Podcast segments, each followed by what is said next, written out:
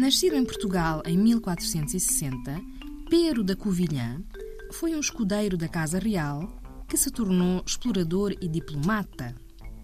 Ficou conhecido pela viagem terrestre que empreendeu até à Índia, a pedido do rei Dom João II de Portugal, e por ter sido o primeiro português a estabelecer contacto direto com o imperador da Etiópia. Fixou-se na Etiópia, onde veio a falecer em 1530. O relato das viagens de Pero da Covilhã foi publicado na obra intitulada Verdadeira Informação das Terras do Preste João das Índias, em 1540, em Lisboa.